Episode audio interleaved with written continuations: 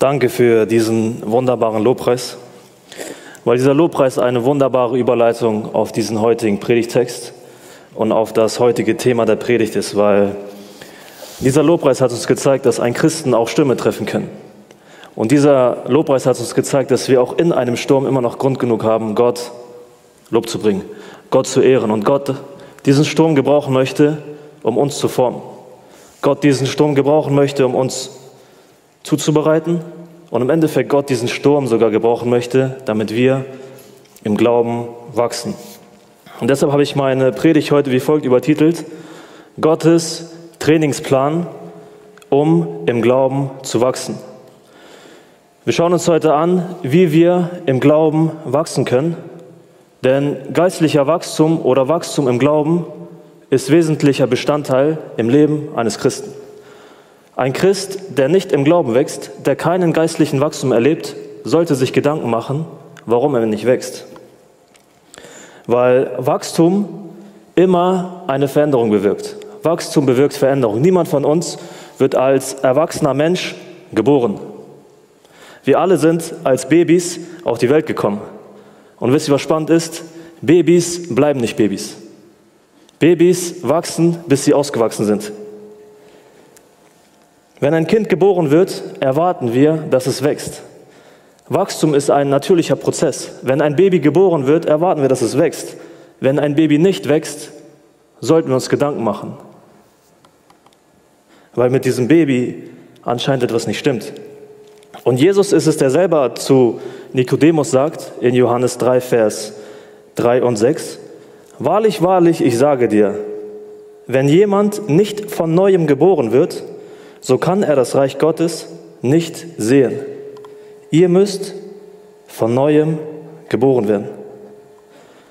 Christsein beginnt mit einer geistlichen Wiedergeburt. Jeder Mensch, der glaubt, an Jesus glaubt, jeder Mensch ist mit Beginn seiner Bekehrung ein neuer Mensch, weil er geistlich neu geboren wird. Paulus ist es, der selber sagt, ist jemand in Christus, so ist er eine neue Schöpfung, ein neuer Mensch.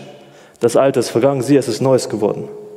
Mit unserer Bekehrung, mit dem Beginn unseres Glaubens werden wir zu Babychristen. Babys im Glauben. Und diese Babychristen sind frisch im Glauben und brauchen Wachstum. Weil wenn diese Babys im Glauben nicht wachsen, dann hat diese Welt ein leichtes Spiel mit den Babys. Jesus sagt zwar, dass wir von neuem geboren sein müssen, aber er sagt nicht, dass wir Babys bleiben sollen. Jesus sagt zwar, dass wir das Reich Gottes wie ein Kind annehmen müssen, aber trotzdem erwartet er Wachstum. Trotzdem möchte er, dass wir Männer und Frauen Gottes werden, dass wir zu Männern und Frauen nach seinem Herzen heranwachsen. Und wir sind Kinder Gottes. Ja. Meine Identität ist, dass ich ein Kind Gottes bin. Genauso wie ich für immer ein Kind meiner Eltern sein werde. Für meine Eltern werde ich immer ein Kind sein. Aber trotzdem erwarten sie doch, dass ich wachse zu einem Mann. Und genauso ist es bei Gott. Du bist ein Kind Gottes, aber Gott möchte, dass du zu einem Mann oder zu einer Frau Gottes wirst und heranwächst. Wachstum ist immer ein Prozess. Ein Baby wird nicht von heute auf morgen zu einem Mann. Genauso wenig wie du von einmal ins Fitnessstudio gehst und am nächsten Tag auf einmal Bodybuilder bist. Das geht nicht, das macht keinen Sinn. Das klappt nicht. Wachstum ist immer ein Prozess. Und genauso ist es im Glauben zu wachsen und in der Heiligung zu wachsen ein Prozess, der Zeit braucht. Jesus hat uns nicht gerettet, damit wir so bleiben, wie wir sind, sondern Jesus hat uns gerettet, um uns zu verändern. Er selber spricht, seid heilig, denn ich bin heilig. Jesus möchte, dass wir im Wachstum, im Glauben wachsen. Jesus möchte, dass wir in sein Ebenbild verwandelt und umgestaltet werden. Wir sollen Jesus ähnlicher werden. Das, ist, das bedeutet Wachstum im Glauben. Das bedeutet, in der Heiligung zu wachsen. Jesus ähnlicher zu werden. Und das geschieht nur, indem wir im Glauben wachsen. Je mehr, je mehr wir im Glauben wachsen, desto mehr werden wir nach dem Willen Gottes leben und Jesus ähnlicher. Punkt. Und deshalb genauso wie ein Baby wächst, bis es ausgewachsen ist, soll auch jeder Christ zu einem Erwachsenen im Glauben werden. Überleg mal, Jesus ist auch als Baby auf die Welt gekommen. Und was lesen wir in Lukas 2? Aber Jesus blieb kein Baby, sondern wuchs heran und nahm zu an Weisheit, Alter und Gnade bei Gott. Auch, auch, auch Jesus ist als Baby geboren und wuchs heran. Wer bist du, wer bin ich, dass wir meinen, nicht im Glauben wachsen zu müssen? Paulus selber ist es, der schreibt, wachst in der Gnade und in der Erkenntnis unseres Herrn und Retters Jesus Christus. Was er hier sagt ist, hey Freunde, wachst im Glauben. Wachst du im Glauben. Und deshalb meine Frage an dich heute lautet, erlebst du Wachstum im Glauben? Erkennst du, wie Gott das gute Werk, welches er in dir begonnen hat, vervollständigt? Merkst du, wie Gott an dir arbeitet? Erlebst du Wachstum im Glauben? Erkennst du eine Entwicklung vom Baby im Glauben zu einem Mann im Glauben? Deshalb ist dieses Thema sehr herausfordernd, aber auch sehr spannend, weil die Bibel uns zeigt, wie wir im Glauben wachsen können. Und wir machen Fortsetzung in unserer Predigtreihe zu Elia. Und könnt schon mal Kapitel 19 äh, vom ersten König aufschlagen. Bei Elia werden wir feststellen, dass auch Elia eine Entwicklung durchmacht. Bei Elia können wir feststellen, dass Elia im Glauben wächst und seine Entwicklung sichtbar wird. Elia erlebt geistlichen Wachstum. Und wenn ihr einmal in 1. Könige 17 aufschlagt, von Vers 1 wird uns Elia schon präsentiert. Elia, der Tischbieter. Elia, ein ganz gewöhnlicher, ein ganz normaler Mann wie du und ich. Und am Ende des Kapitels wird uns Elia als ein Mann Gottes vorgestellt. 23 Verse, ein ganzes Kapitel lang, erleben wir und sehen wir, wie Gott an Elia arbeitet und wie Elia Wachstum im Glauben erfährt. Wie Elia öffentlich als Mann Gottes erkannt wird. Wir lernen an Elia heute, dass unser Glaube auf die Probe gestellt werden muss, damit wir wachsen. Elia lehrt uns auch, dass wer im Glauben wachsen will, starke Wurzeln braucht. Wer im Glauben wachsen will, braucht einen festen Anker, der dich hält, wenn Stürme kommen. Elia zeigt uns, dass der Glaube am Widerstand wächst. Deshalb, wir haben es gesagt, Wachstum ist ein natürlicher Prozess. Aber dieser Prozess ist nicht immer so einfach, wie wir uns das vorstellen. Überleg mal, ein Muskel braucht Widerstand, um zu wachsen. Ohne einen Widerstand bzw. ohne eine Belastung wird ein Muskel nicht wachsen können. Wenn du deinen Bizeps nie belastest, musst du dich nicht wundern, warum dein Bizeps wie eine Spaghetti aussieht. Versteht ihr? Ohne Widerstand wird ein Muskel nicht wachsen können. Und genauso ist es bei einem Christen. Ohne Widerstand wird ein Christ nicht wachsen können. Ein Christ braucht Widerstand, einen Widerstand, um im Glauben zu wachsen und Belastungen, um stärker zu werden, um gefestigt zu werden im Glauben, um tief verwurzelt zu werden im Glauben. Und das hat mich an dieses Bild erinnert, Gott ist, Gott ist wie ein Trainer, Gott ist wie ein Coach, der uns trainieren möchte, der uns formen möchte. Aber uns gefallen oftmals die Wege Gottes nicht. Wir wissen, dass jeder von uns berufen ist von Gott. Wir wissen, dass Gott jeden einzelnen von uns hier gebrauchen möchte, um sein Reich zu bauen. Aber irgendwie gefallen uns die Methoden Gottes nicht. Irgendwie gefallen uns seine Wege nicht. Irgendwie finden wir seine Wege zu anstrengend. Gott ist wie ein Lehrer, aber wir mögen seinen Unterricht nicht. Gott ist ein Lehrer, der uns etwas beibringen möchte und wir hocken in der letzten Reihe und machen Quatsch. Wir hören nicht zu, was Gott uns lehren möchte und deshalb erleben wir kein Wachstum im Glauben. Wir Menschen, wir wollen uns das zu einfach machen. Aber Wachstum ohne Widerstand, Glaube ohne Widerstand will nicht wachsen. Deshalb, wer wachsen will, muss Gottes Wort umsetzen. Wir sollen Täter des Wortes sein, heißt es, und nicht nur Hörer. Nicht hier rein und da raus, sondern das Gehörte in die Tat umsetzen. Das ist Gehorsam. Du hörst, was Gott dir sagt und setzt es um.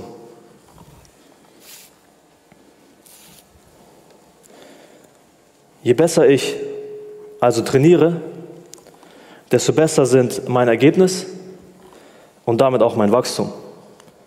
Und ich habe darüber nachgedacht, oftmals dachte ich so, je mehr ich trainiere, desto mehr erlebe ich Wachstum. Nein, nicht je mehr ich trainiere, sondern je besser ich trainiere. Weil ich kann eine Übung auch falsch ausüben. Wenn ich eine Übung falsch ausübe, werde ich kein Wachstum erleben. Wenn ich im Fitnessstudio bin und ich weiß, wie ich eine Hantel heben soll, dann kann ich diese Hantel noch so oft angucken, ich werde kein Wachstum erleben. Deshalb nicht, je mehr ich trainiere, sondern je besser ich trainiere, je richtiger ich trainiere. Ich muss eine Übung richtig ausführen, um zu wachsen, um Wachstum zu erleben. Deshalb ein falsches Training führt nicht zum Wachstum, sondern ein richtiges. Und das ist Punkt 1 meiner Predigt heute. Wir haben drei Punkte. Punkt 1 ist Fehler beim Trainieren. Lass uns aufschlagen 1. Könige 17, die Verse 17 bis 24.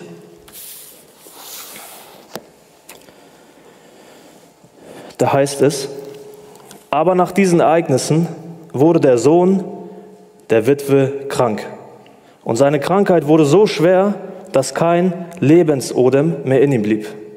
Und sie sprach zu Elia, du Mann Gottes, was habe ich mit dir zu tun? Bist du etwa zu mir gekommen, damit an meine Schuld gedacht werde und mein Sohn sterbe? Er sprach zu ihr, gib mir, gib mir deinen Sohn her. Und er nahm ihn von ihrem Schoß und trug ihn hinauf in das Obergemach, wo er wohnte, und legte ihn auf sein Bett. Und er rief den Herrn an, sprach, Herr mein Gott, hast du auch über die Witwe, bei der ich zu Gast bin, so Schlimmes gebracht, dass du ihren Sohn sterben lässt? Und er streckte sich dreimal über das Kind aus und rief zu dem Herrn und sprach, Herr mein Gott, lass doch die Seele dieses Kindes wieder in es zurückkehren. Und der Herr erhörte die Stimme des Elia. Und die Seele des Kindes kam wieder an dasselbe und es wurde lebendig. Und Elia nahm das Kind und brachte es von dem Obergemach ins Haus hinab und übergab es seiner Mutter und sprach, siehe, dein Sohn lebt. Da sprach die Frau zu Elia, nun erkenne ich, dass du ein Mann Gottes bist und dass das Wort des Herrn in deinem Mund Wahrheit ist. Jesus, hab Dank, dass wir heute die Möglichkeit haben, aus deinem Wort zu lernen. Und ich bitte dich, dass du mich gebrauchst in meiner Schwachheit, dass du heute offene und freudige Herzen schenkst, die dein Wort aufnehmen wollen. Bitte lass dein Wort auf fruchtbaren Boden fallen, das Veränderung schafft und Wachstum im Glauben. Bitte segne jetzt diese Predigt, segne uns und wir sind gespannt, wie du uns begegnen möchtest. Amen. Genau, Punkt 1. Fehler beim Trainieren. Der größte Fehler beim Trainieren ist, eine Übung falsch auszuführen, wie ich hier meinte. Wer eine Übung falsch ausführt, riskiert Verletzung. Wer eine, wer eine Übung falsch ausführt, wird kein Wachstum erleben, sondern Verletzung. Und diese Verletzungen sorgen für Schmerz. Diese Verletzungen sorgen für Enttäuschung. Und statt zu wachsen, schade ich mir dadurch selber. Und deshalb die falsche Ausführung einer Übung führt also zu einem falschen Ergebnis. Die falsche Ausführung einer Übung führt zu einem falschen Ergebnis. Und bei Gott ist es genauso. Wenn ich ein falsches Verständnis von Gott und seinem Wort habe, führt das zu einem falschen Ergebnis. Wenn ich ein falsches Bild von Gott habe, werde ich nicht im Glauben wachsen können. Merkt euch das. Wir haben gelesen oder gehört in den letzten Wochen, wie sich Elia bei der Witwe aufhält und irgendwie ändert sich das Geschehen in dieser Geschichte heute. Noch zuvor haben wir gesehen, wie Elia und die Witwe den Segen Gottes erlebt haben, Tag für Tag ein Wunder der Versorgung Gottes mit Nahrung. Aber jetzt ändert sich auf einmal alles. Vers 17. Aber nach diesen Ergebnissen, äh, nach diesen Ereignissen, nach dem ganzen Segen, mit dem die beiden oder drei überströmt wurden, ändert sich auf einmal alles. Aber nach diesen Ereignissen wurde der Sohn der Witwe krank und seine Krankheit wurde so schwer, dass kein Lebensodem mehr in ihm blieb. Der Sohn der Witwe wird plötzlich krank und stirbt. Und wie irgendwie ist dieser Tod des Sohnes sehr unerwartet. Weil irgendwie nachdem, nachdem gerade alles angefangen hat, gut zu laufen, nachdem alles sich gerade beruhigt hatte und Gott sie versorgt, passiert etwas, womit niemand gerechnet hat. Der Sohn der Witwe stirbt. Was glaubt ihr, wie muss sich die Witwe gefühlt haben? Oder was glaubt ihr, wie reagiert die Witwe auf den Tod ihres Sohnes? Die Witwe hat schon ihren Mann verloren, deshalb ist sie Witwe. Und jetzt verliert sie ihren Sohn. Ihren Sohn, der sie im Alter hätte versorgen und pflegen sollen. Dieser Sohn war sozusagen alles, was sie hatte. Dieser Sohn war ihre Lebensversicherung. Wie würdest du reagieren, wenn dir das genommen wird, was dir am wichtigsten ist? Wie würdest du reagieren, wenn man dir alles nimmt, was du noch hast? Wie würdest du reagieren, wenn sich dein Leben plötzlich auf den Kopf stellt? Wie würdest du reagieren, wenn eine schlechte Nachricht der nächsten folgt? Wie würdest du reagieren, wenn eine Hiobsbotschaft nach der anderen kommt? Lass uns Vers 18 schauen. Und die Witwe sprach zu Elia, du Mann Gottes, was habe ich mit dir zu tun? Du bist zu mir hergekommen, damit an meine Schuld gedacht werde und mein Sohn sterbe. Was die Witwe hier zum Ausdruck bringt, ist, wie sie wirklich über Gott denkt. Was sie wirklich von Gott hält. Sie zeigt uns, was für ein falsches Bild sie von Gott hat. Weil die Witwe denkt, dass ihr Leiden eine Bestrafung Gottes ist. Sie sagt, dass der Tod ihres Sohnes auf ihre Sünde zurückzuführen ist.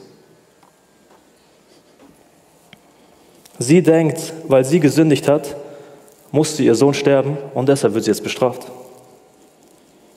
Die Witwe denkt, dass Gott gegen sie ist. Sie kennt Gott nicht. Das lernen wir daraus. Sie kennt Gott nicht. Die Witwe weiß nicht, wer Gott wirklich ist. Sie weiß nicht, wie Gott wirklich ist. Und das ist auch, das ist auch unser Problem. Auch wir haben viel zu oft ein komplett falsches Bild von Gott, weil wir die Liebe Gottes und den Segen Gottes auf den Erfolg in unserem Leben reduzieren. Wenn es mir gut geht, dann muss Gott mich lieben bestimmt. Wenn es mir aber schlecht geht, dann hasst Gott bestimmt mich. Viel zu oft denken wir so. Viel zu oft denken wir so, dass Gott wütend auf uns sein muss, weil wir etwas falsch gemacht haben. Dieses Gefühl, Gott, ich habe dich enttäuscht und deshalb liebst du mich nicht mehr. Und weil du mich nicht liebst, bestrafst du mich jetzt. Das stimmt nicht. Das stimmt nicht. Das ist ein komplett falsches Bild von Gott. Nur weil du Leid erlebst, merkt ihr das, nur weil du Leid erlebst, bedeutet das nicht, dass Gott dich nicht liebt.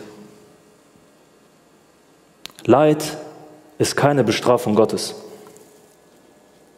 Sprüche 3, Vers 12. Wen der Herr liebt, den züchtigt er, wie ein Vater den Sohn, an dem er wohlgefallen hat. Züchtigung meint hier nicht mit Absicht Schmerzen oder Leid zu führen. Nein, züchtigen bedeutet erziehen.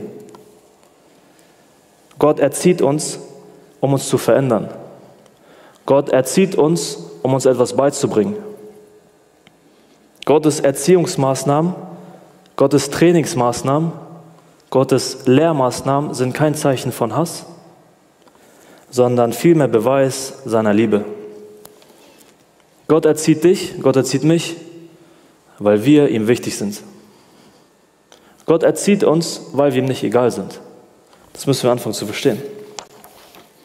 In Jeremia 29, Vers 11 heißt es, denn ich weiß, spricht Gott, was für Gedanken ich über euch habe, Gedanken des Friedens und nicht des Unheils, um euch eine Zukunft und eine Hoffnung zu geben. Gott hat keine bösen Absichten mit dir. Fang an, das zu verstehen.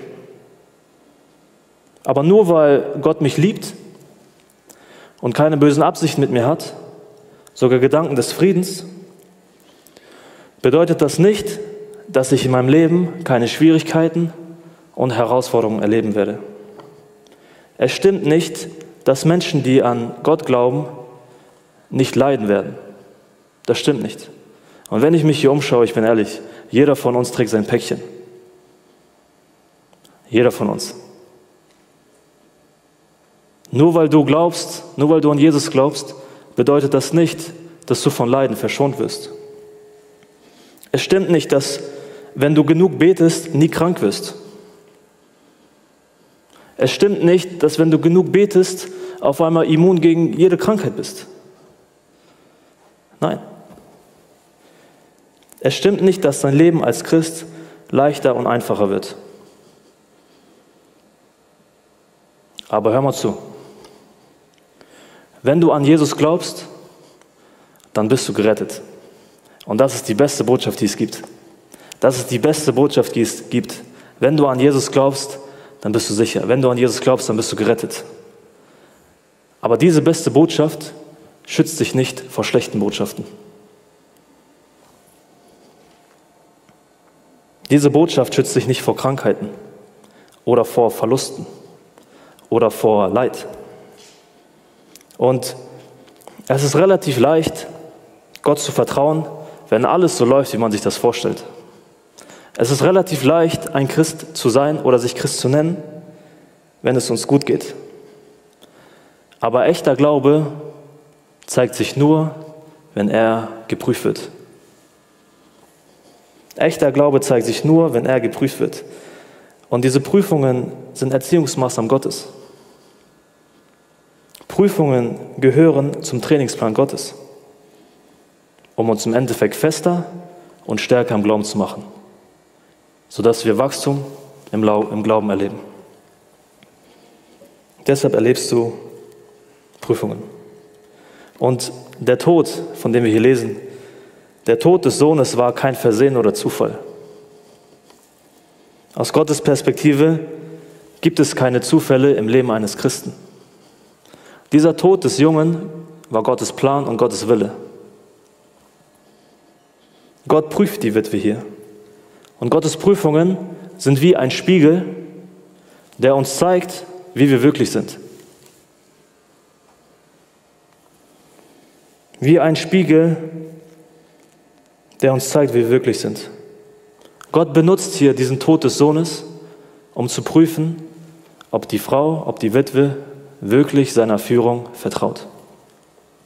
Und genauso, glaube ich, kann es sein, dass auch du heute dich in einer Situation befindest, die du nicht checkst, die du nicht verstehst und die vielleicht auf einmal plötzlich unerwartet einbricht.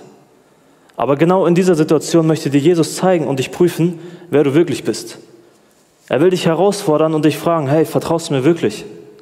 Vertraust du, dass ich einen guten Plan für dich habe? Und ist es dann nicht seltsam, wenn wir das gerade gehört haben? dass wir diejenigen sind, die zu Gott beten, Gott bitte ändere diese Situation? Sind wir nicht diejenigen, die Gott bitten, lass doch diesen Umstand verschwinden? Wobei es Gott ist, der diese Situation und Umstand gerade gebrauchen möchte, um uns zu verändern.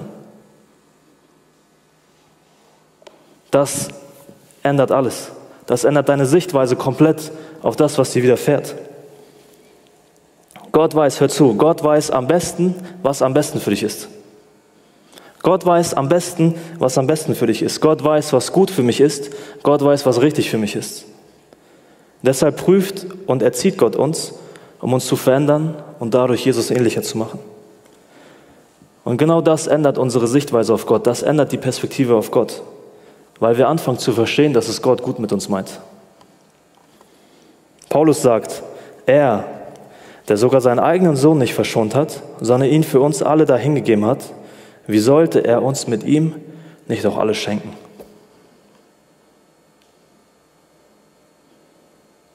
Warum glaubst du, dass es Gott nicht gut mit dir meint? Wer hat dir das erzählt? Gott ist voller Geduld, Gott ist voller Gnade, Gott hat Erbarmen mit uns und er liebt uns. Merkt ihr das? Und das zeigt sich darin, weil Gott uns nicht so behandelt, wie wir es eigentlich verdient hätten. Seine Liebe zu uns zeigt sich darin, dass er uns nicht so behandelt, wie wir es verdient hätten. Psalm 103, Gott hat nicht mit uns gehandelt nach unseren Sünden und uns nicht vergolten nach unseren Missetaten. Eigentlich hätten wir es verdient, aufgrund unserer Sünde jetzt bestraft zu werden von Gott. Gott hasst Sünde. Und weil jeder von uns hier ein Sünder ist, müsste eigentlich jeder von uns jetzt bestraft werden. Aber Gott tut es nicht, weil Gott Erbarmen hat. Anstatt uns zu geben, was wir verdient hätten, ist Gott gnädig. Und das bedeutet Gnade. Gnade ist ein unverdientes Handeln Gottes. Gnade gibt uns das, was wir nicht verdient haben. Und ist es nicht irgendwie merkwürdig? Die Witwe dachte, dass ihr Sohn wegen ihrer Sünden gestorben ist. Nicht der Sohn der Witwe ist für ihre Sünden gestorben, sondern der Sohn Gottes ist für ihre Sünden gestorben. Amen. Genauso ist der Sohn Gottes, Jesus, für deine und meine Sünde gestorben. Jesus wurde bestraft für meine und deine Sünden, damit wir nicht am Kreuz hätten hängen sollen, damit wir nicht bestraft werden müssten. Der Tod ihres Sohnes kann nicht für ihre Sünden bezahlen, das kann nur der Tod Jesu am Kreuz. Johannes 3, Vers 16, das Evangelium. Denn so sehr hat Gott die Welt geliebt, so sehr hat Gott dich und mich geliebt, dass er seinen eigengeborenen Sohn, dass er Jesus gab, damit jeder, der an ihn glaubt, nicht verloren geht, sondern ewiges Leben hat. Nicht bestraft wird, sondern ewiges Leben hat. Weil Jesus am Kreuz für meine Sünden bestraft hat, bestraft wurde, brauche ich keine Angst zu haben, dass Gott mich bestraft. Paulus sagt, nichts vermag uns zu trennen von der Liebe Gottes. So gibt es nun keine Verdammnis, keine Bestrafung mehr für die, welche in Jesus Christus sind. Deshalb, wenn wir, wenn wir Leid erfahren oder vor Herausforderungen stehen, die wir nicht verstehen, dann nur, weil Gott diese gebrauchen möchte, um uns zu formen. Um an uns die Werke Gottes zu offenbaren. Damit wir fest im Glauben stehen. Damit wir Wachstum erleben. Gott hat für jeden Einzelnen von uns seinen eigenen Trainingsplan. Dein Trainingsplan ist nicht mein Trainingsplan. Gott hat für jeden Einzelnen von euch seinen eigenen Trainingsplan. Wir brauchen Prüfungen, Leute, um im Glauben zu wachsen. Wir brauchen Herausforderungen, um im Glauben zu wachsen. Und ist es nicht der Teufel, der, der es liebt, dass wir in unserer Komfortzone chillen? Ist es nicht der Teufel, der uns einredet, hey, dein Leben ist doch entspannt? Der Teufel möchte nicht, dass wir äh, Widerstände haben. Der Teufel möchte, dass wir in unserer Komfortzone chillen und nichts machen. Der Teufel möchte nicht, dass wir im Glauben wachsen. Deshalb sollst du dich fragen, wenn ich jetzt Widerstand erlebe, warum erlebe ich diesen Widerstand? Will Gott mich ärgern oder will Gott diesen nutzen? Und was für uns wie der größte Sturm, wie die größte Prüfung, wie die größte Herausforderung in unserem Leben aussieht, schafft Gott die Möglichkeit, um in uns zu wirken und uns zu verändern. Merkt euch, der größte Sturm in deinem Leben ist gleichzeitig Platz für das größte Wunder in deinem Leben. Und das sehen wir heute im Text. Der größte Sturm in deinem Leben ist gleichzeitig auch der Platz für die größten Wunder in deinem Leben. Und deshalb lasst uns jetzt anschauen, wie dieser Trainingsplan aussieht. Der Trainingsplan Gottes. Wachstum am Widerstand. Wachstum durch Stürme. Wir haben gecheckt, dass ein falsches Verständnis von Gott fehlerhaft ist. Wir haben gelernt, wie wichtig es ist, zu wissen, wer und wie Gott ist. Und dass Gott es ist, der uns erziehen, unterrichten, lehren und formen möchte. Gott ist unser Personal Coach und weiß, wo er uns prüfen muss, wo er ansetzen muss, um in unserem Leben gezielt Wachstum zu bewirken. Wachstum ist der Prozess der Heiligung, den jeder von uns oder den ein Christ erlebt, bis er eines Tages sein Ziel erreicht hat, bis er eines Tages bei Gott in der Herrlichkeit sein wird. Gott ist es auch der Einzige, der gerade jetzt in eure Herzen schauen kann. Der Mensch sieht, was vor Augen ist, Gott aber sieht das Herz. Gott ist es, der beurteilen kann, wie weit du im Glauben bist. Gott ist es, der deine Fortschritte im Glauben sieht. Gott ist es, der sieht, wie du im Glauben stehst. Deshalb hat auch Gott für jeden Einzelnen einen individuellen Trainingsplan. Gott trainiert mich anders als dich. Gott trainiert unseren Glauben auf unterschiedlichste Art und Weise. Gott kennt einfach die Bereiche in unserem Leben, in denen wir ihm noch nicht zu 100% vertrauen. Und weil er diese Bereiche kennt, wird Gott genau diese Bereiche trainieren. Lass uns anschauen, wie Jesus seine Jünger trainiert. Matthäus 8, Vers 23. Und er, Jesus, trat in das Schiff und seine Jünger folgten ihm nach. Und siehe, es erhob sich ein großer Sturm auf dem See, sodass das Schiff von den Wellen bedeckt wurde. Jesus aber schlief. Jesus aber schlief. Und irgendwie hatte ich das Gefühl, dass wir echt immer denken oder oft denken, dass wir uns in einem Sturm befinden, weil wir gerade irgendwas falsch gemacht haben weil ich gerade eine falsche, falsche Entscheidung getroffen habe, geschieht mir jetzt dieser Sturm. Weil ich mit falschen Kollegen gechillt habe, oh, bin ich jetzt in einem Sturm, erlebe ich einen Sturm. Weil ich falsche Entscheidungen getroffen habe, erlebe ich einen Sturm. Aber was ich so interessant an diesem Vers finde, ist, was ist, wenn ich Gott gehorcht habe und Gott gehorsam bin, aber trotzdem ein Sturm aufzieht? Wie kann es sein, dass ich Jesus nachfolge, ihm gehorsam bin, aber trotzdem einen Sturm erlebe? Wie kann es sein, dass ich Jesus nachfolge und als Ergebnis dessen einen Sturm erlebe?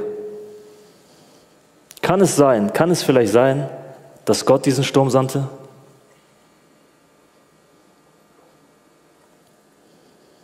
Kann es sein, dass Gott mich genau dorthin stellt, wo mein Glaube am besten wachsen kann?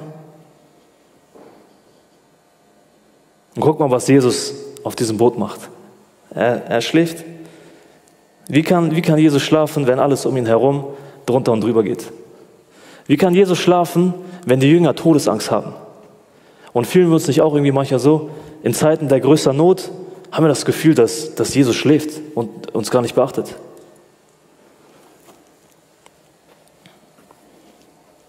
Auch wir haben manchmal das Gefühl, dass Gott schläft, wenn wir ihn am meisten brauchen. Und jetzt guck mal, Vers 25. Und seine Jünger traten zu Jesus, weckten ihn auf und sprachen, Herr, rette uns, wir kommen um. Da sprach Jesus zu ihnen, was seid ihr so furchtsam, ihr Kleingläubigen? Dann stand er auf und befahl den Winden und dem See, und es entstand eine große Stille. Was mir dieser Text gezeigt hat, ist, Angst ist ein schlechter Ratgeber. Angst ist kein Helfer in Not. Wenn wir uns von unseren Ängsten leiten lassen, dann fangen wir an, auf uns selbst zu schauen, anstatt auf Gott. Und wenn ich nur auf mich selbst schaue, dann ist es menschlich und total verständlich, dass ich vor diesem Sturm Angst habe, weil ich diesen Sturm nicht kontrollieren kann. Ich selbst kann diesen Sturm nicht beeinflussen. Deshalb fürchte ich mich, wenn ich auf diesen Sturm schaue und danach nur auf mich.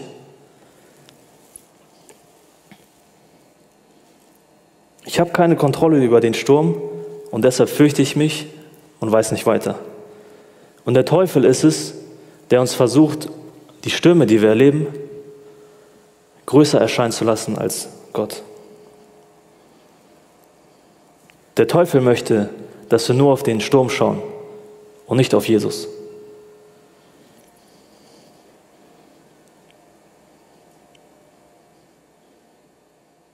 Und ist nicht spannend, hör mal zu.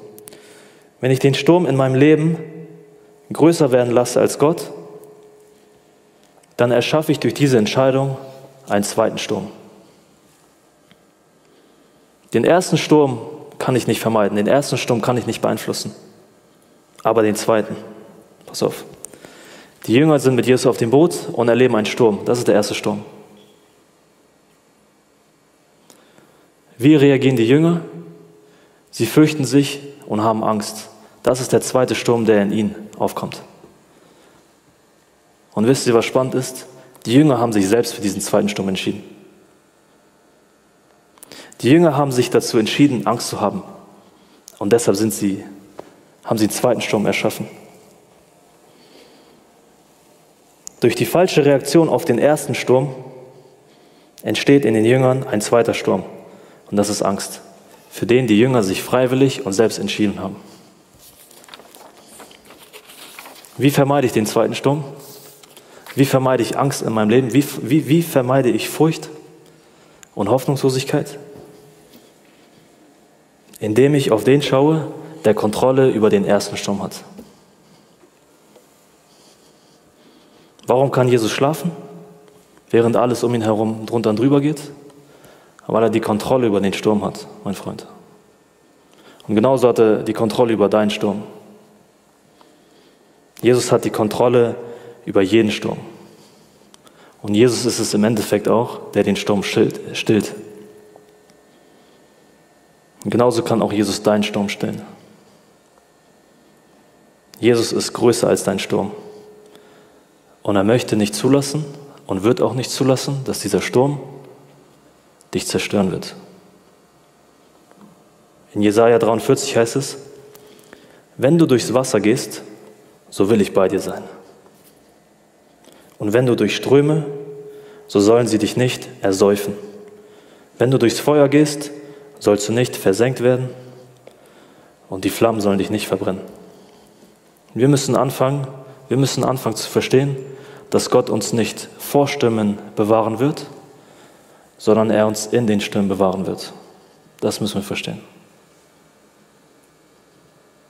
Ein Leben als Christ wird dich nicht vor Stürmen schützen, aber Jesus wird dich in den Sturm beschützen. Jesus umfährt nicht den Sturm, sondern er navigiert uns durch den Sturm, bis wir das Ziel erreicht haben. Wenn du Jesus in dein Boot hast, er wird nicht zulassen, dass du untergehst weil Jesus weiß, was er macht. Egal wie groß der Sturm und hoch die Wellen sind, Jesus führt uns durch den Sturm und bringt uns bis an das Ziel. Deshalb sollte, uns, sollte für uns nicht entscheidend sein, was wir sehen, sondern was Jesus sagt. Weil Jesus Worte Macht haben. Deshalb fang an, auf diese Worte zu hören. Fang an, das Wort Gottes zu studieren. Fang an, auf das Wort Gottes zu hören. Und du wirst merken, wie es dich verändert. Du wirst merken, wie Jesus anfängt, deine Stimme zu stillen. Stürme in unserem Leben zeigen uns, wem wir vertrauen. Stürme in unserem Leben zeigen uns, wer unser Anker ist. Halte dich an Jesus fest oder an irgendwelchen anderen Dingen. Hebräer 6, 19, Paulus sagt, diese Hoffnung ist für uns ein sicherer und fester Anker. Ein Anker schützt mich nicht vor dem Sturm, ein Anker schützt mich in dem Sturm. Und dieser Anker ist Jesus. Wenn, wenn du Jesus zu deinem Anker machst, dann brauchst du dich in deinem Sturm nicht fürchten, weil er dich in dem Sturm beschützt.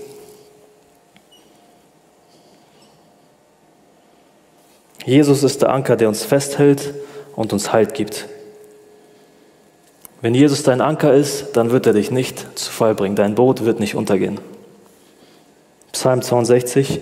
Nur bei Gott, nur bei Gott komme ich zur Ruhe. Geduldig warte ich auf seine Hilfe. Nur er ist mein schützender Fels und eine sichere Burg. Er steht mir bei und niemand kann mich zu Fall bringen. Niemand wird dich zu Fall bringen, wenn du Jesus zu deinem Anker machst. Fang an, die Stürme in deinem Leben als Gelegenheit zum Wachsen zu sehen. Als Gelegenheit, um Gott zu vertrauen zu sehen. Jeder Sturm in deinem Leben ist geplant. Hör mal zu. Jeder Sturm in deinem Leben ist geplant. Jeder Sturm in deinem Leben gehört zu Gottes Plan. Es gibt keinen Sturm in deinem Leben, der Gott jemals überraschen würde. Es gibt keinen Sturm in deinem Leben, den Gott vorher nicht geplant hat. Dein Sturm gehört zu Gottes Plan. Und deshalb solltest du nicht überrascht sein, wenn ein Sturm kommt oder du dich in einem Sturm befindest, sondern vielmehr solltest du darüber überrascht sein oder gespannt sein, wie Gott diesen Sturm gebrauchen wird, um dich dadurch zu formen, um dich dadurch zu gebrauchen, um dich dadurch zu verändern. Jeder Sturm dient uns also zur Vorbereitung und zum Wachstum im Glauben. Und weil Jesus mein fester Anker ist, weil, weil ich durch Jesus nicht zu Fall kommen werde, schenkt mir das doch Frieden und Ruhe. Weil ich weiß, dass Gott etwas mit mir vorhat. Gott weiß, was gut für mich ist. Gott weiß, was richtig für mich ist. Gott weiß am besten, was am besten für mich ist.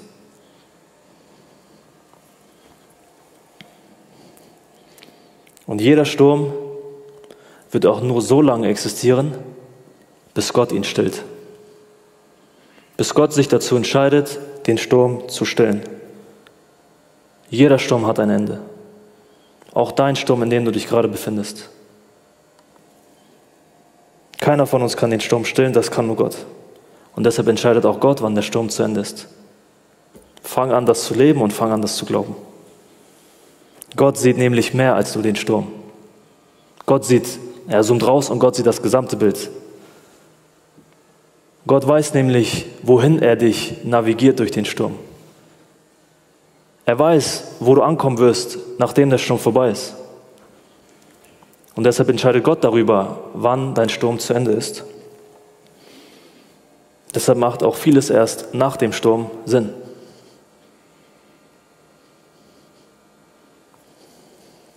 Jeder Sturm, jeder Widerstand ist dazu da, um unseren Glauben zu festigen. Ich habe schon gesagt, jeder von uns hat sein Bäckchen. Jeder von uns trägt seine Last. Jeder von uns befindet sich gerade in einem Sturm oder hat einen Sturm vor sich. Bei Paulus war es der Pfahl im Fleisch, sein Leben lang. Dein Sturm kann eine Diagnose sein. Dein Sturm kann eine Krankheit sein. Dein Sturm kann auch ein Verlust sein.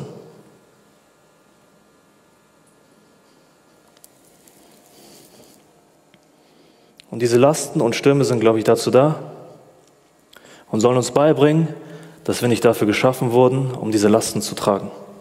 Paulus sagt, werft all eure Sorgen und Lasten auf mich, denn ich sorge für euch. Wie lange willst du noch Lasten tragen, für die Jesus ans Kreuz gegangen ist? Sei mal ehrlich. Wie lange meinst du, stark genug zu sein, um mit deinem Leben selber klarzukommen, bis sie dich irgendwann erdrücken? Komm zu Jesus und wirf deine Lasten ab. Lasten und Sorgen sind dazu da, um mich zu Jesus zu führen. Und deshalb geht auch jeder von uns durch bestimmte Stürme. Und seien wir ehrlich, manchmal, mancher mussten oder müssen die Stürme so hart sein, weil wir ansonsten nicht zu Jesus gefunden hätten. Gott muss uns manchmal so stark belasten, damit wir verstehen, dass es nicht auf unsere Kraft und Stärke ankommt, sondern auf seine. In dem Psalm heißt es, woher kommt mir Hilfe? Meine Hilfe kommt vom Herrn, vom Herrn allein. Wenn ich niemals an den Punkt ankomme, wo ich keinen Ausweg mehr weiß, werde ich keinen Grund finden, nach Hilfe zu fragen. Wenn ich meine, alleine klarkommen zu können, werde ich keinen Grund finden, mich von Gott abhängig zu machen.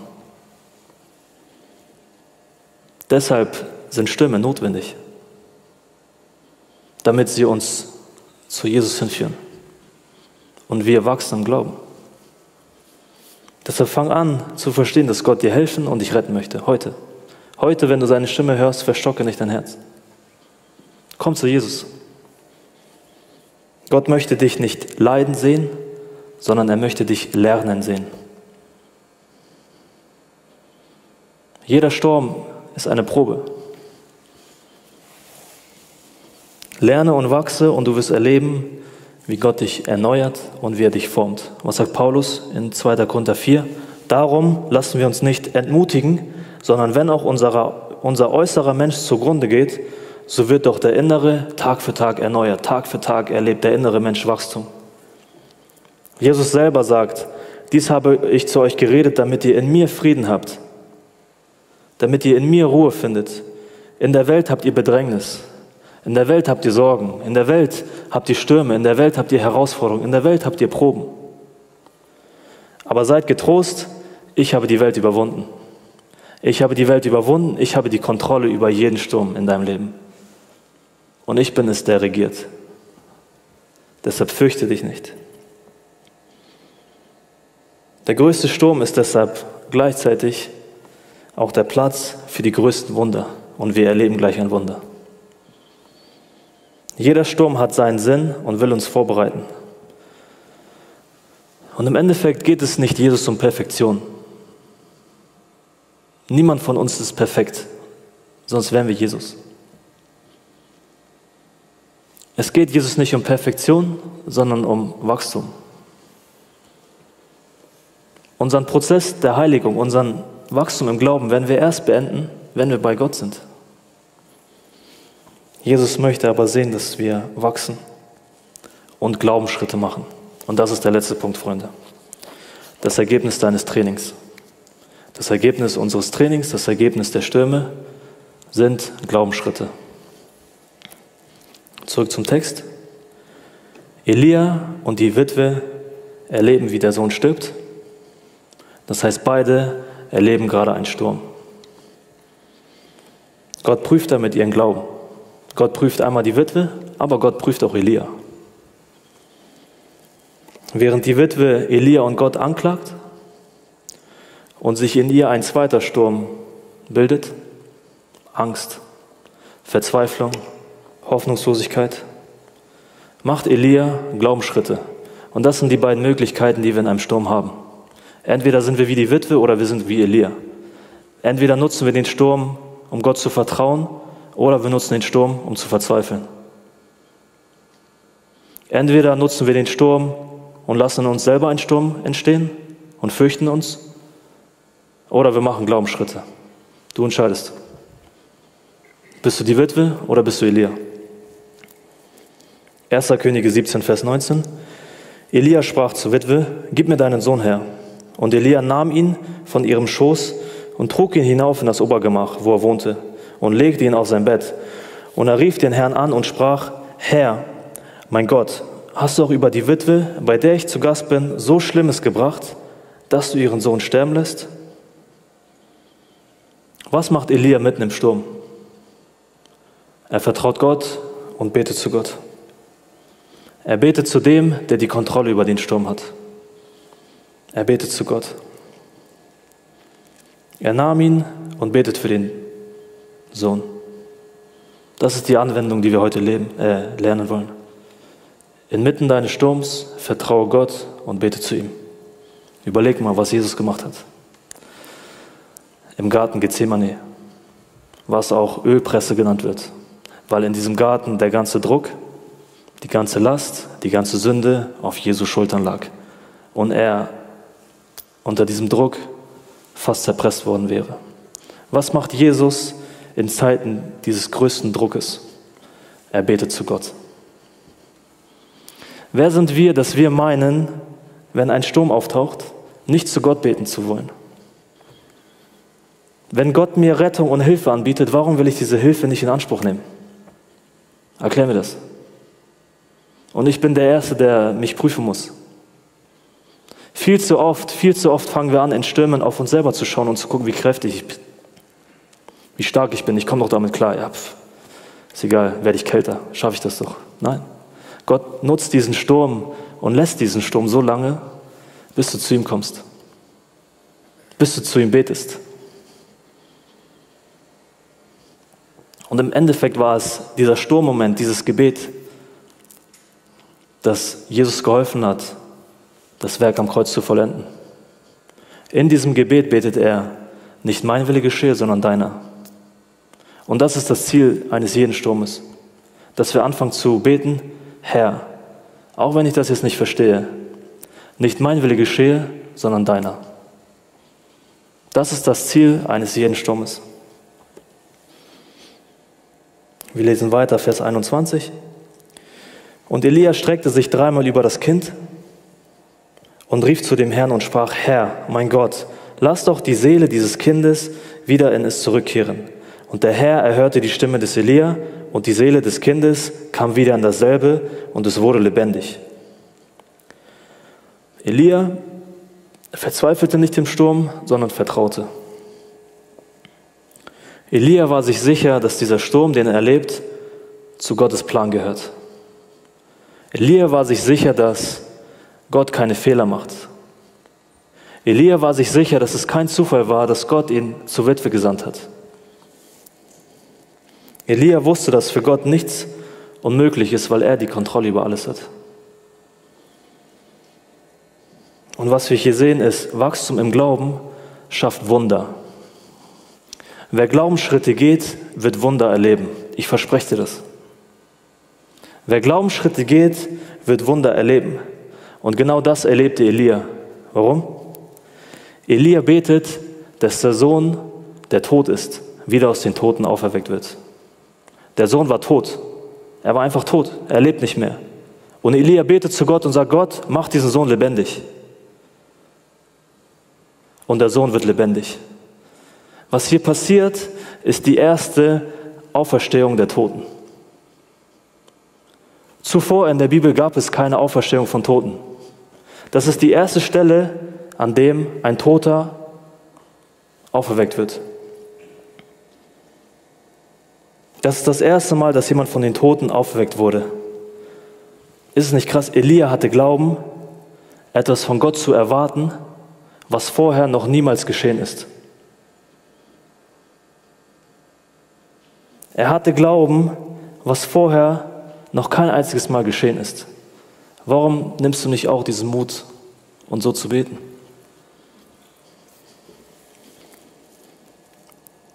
Elia glaubte daran, dass Gott diesen Glaubensschritt von ihm, erfahr, äh, von ihm erwartet. Und im Endeffekt war es dieser Sturm, der Elia auf die nächste Herausforderung vorbereitet hat. Im Endeffekt war es dieser Sturm, der ihn vorbereitet hat, im nächsten Kapitel Fortsetzung zu machen. Wir lesen in den nächsten Kapiteln, was noch geschieht.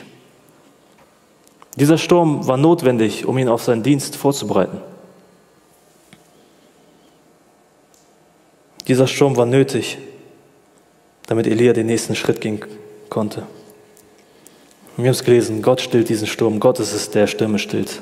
Der Sohn wird lieber wieder lebendig und Elia bringt den Sohn zur Witwe, zur Mutter. Und in Vers 24, da sprach die Witwe zu Elia, nun erkenne ich, dass du ein Mann Gottes bist und dass das Wort des Herrn in deinem Mund Wahrheit ist. Das war der Grund, warum Gott diesen Sturm sandte, damit die Witwe Gott erlebt, damit die Witwe Gott erkennt. Und das ist auch das, ist auch das Ziel von deinem Sturm, dass du mitten im Sturm Gott erkennst, dass du mitten im Sturm Jesus erlebst.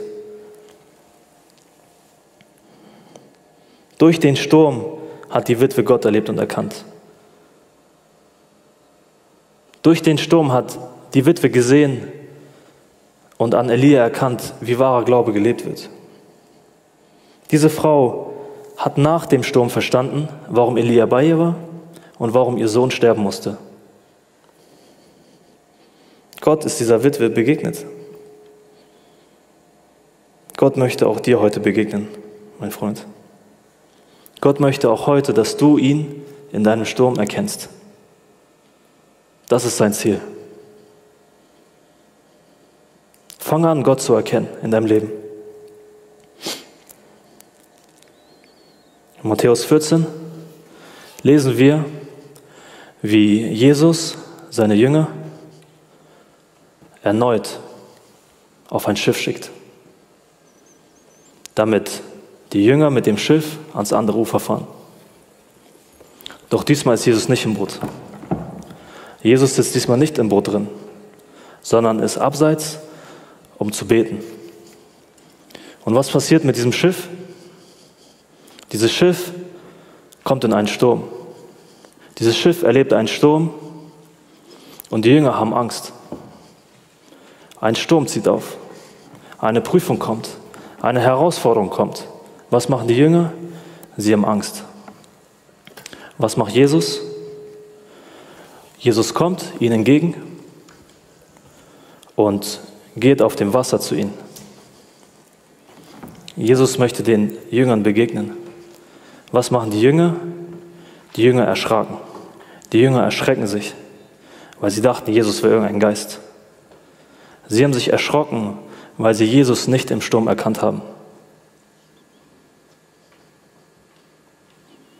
Meine Frage an dich, erkennst du Jesus in deinem Sturm? Suchst du überhaupt Jesus nach, nach Jesus in deinem Sturm?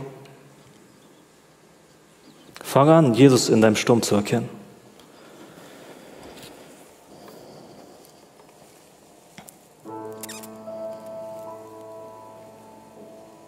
Die Jünger haben Jesus im Sturm nicht erkannt, obwohl sie mit dem drei Jahre lang Tag für Tag beieinander waren und sie haben ihn trotzdem nicht erkannt. Wie geht das? Auch uns fällt es so schwer, Jesus in unserem Sturm zu erkennen. Deshalb möchte ich dich herausfordern, erkenne Jesus in deinem Sturm und werde ein Petrus. Weil guck mal, was Petrus sagt, nachdem er Jesus in seinem Sturm erkannt hat. Es heißt in Matthäus 14, 28, Petrus aber antwortete zu Jesus und sprach, Herr, wenn du es bist, so befiehl mir, zu dir auf das Wasser zu kommen. Da sprach Jesus, komm. Komm, Petrus. Was macht Petrus? Petrus stieg aus dem Schiff und ging auf dem Wasser, um zu Jesus zu kommen. Was macht Petrus? Petrus wollte da sein, wo sein Retter ist. Petrus wollte zu dem, der Kontrolle über sein Leben hat.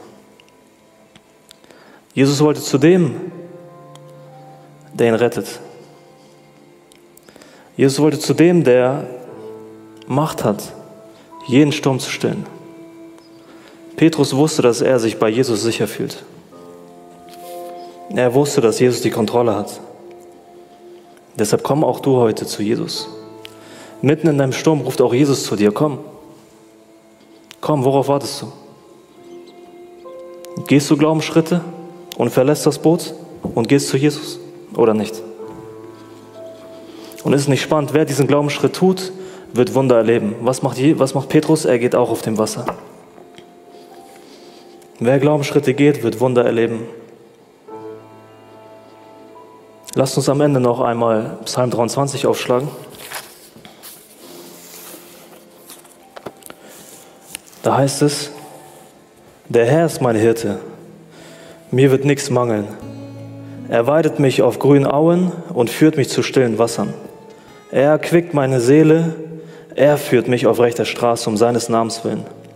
Und wenn ich auch wanderte durchs finstere Tal der Todesschatten, so fürchte ich kein Unglück, denn du bist bei mir. Zu wissen, wer bei mir ist, gibt mir so viel Halt und Sicherheit. Wenn ich weiß, wer bei mir ist, dann brauche ich nicht wissen, wo ich hingehe. Für mich sollte entscheidend sein, wer mich auf Schritt und Tritt begleitet, anstatt wie mein Weg für Schritt für Schritt aussieht. So fürchte ich kein Unglück, denn du bist bei mir. Dein Stecken und dein Stab trösten mich. Du bereitest vor mir einen Tisch angesichts meiner Feinde. Das ist dieser Tisch. Du, Gott, bereitest mir den Tisch im Angesicht meiner Feinde. Ich bin hier, du bist da, Gott. Und hier sitzt mein Sturm, hier sitzt mein Feind, hier ist ein weiterer Sturm, hier sitzen alle Stürme, die um mich herum sind. Und Gott ist es, der diesen Tisch bereitet und er möchte, dass ich auf Gott schaue. Jesus fordert von dir, dass du auf ihn schaust, mitten im Sturm. Weil wenn wir anfangen, auf die Stürme zu sehen, vergessen wir Gott und haben Angst. Fang an, auf Gott zu schauen. Leg deinen Fokus auf Gott und er wird dir Ruhe und Frieden geben. Das beseitigt nicht die Stürme, aber die Stürme haben keine Macht mehr über dich. Deshalb lasst uns, lasst uns anfangen, im Glauben zu wachsen. Nur Güte und Gnade werden mir folgen mein Leben lang und ich werde bleiben im Haus des Herrn immer da. Und lasst uns anfangen, im Glauben zu wachsen. Lasst uns jeden Sturm als Gelegenheit nehmen, im Glauben zu wachsen. Wir wollen Jesus mitten in Stürmen preisen. Wir wollen Männer und Frauen nach dem Herzen Gottes werden. Lasst uns wachsen. Amen.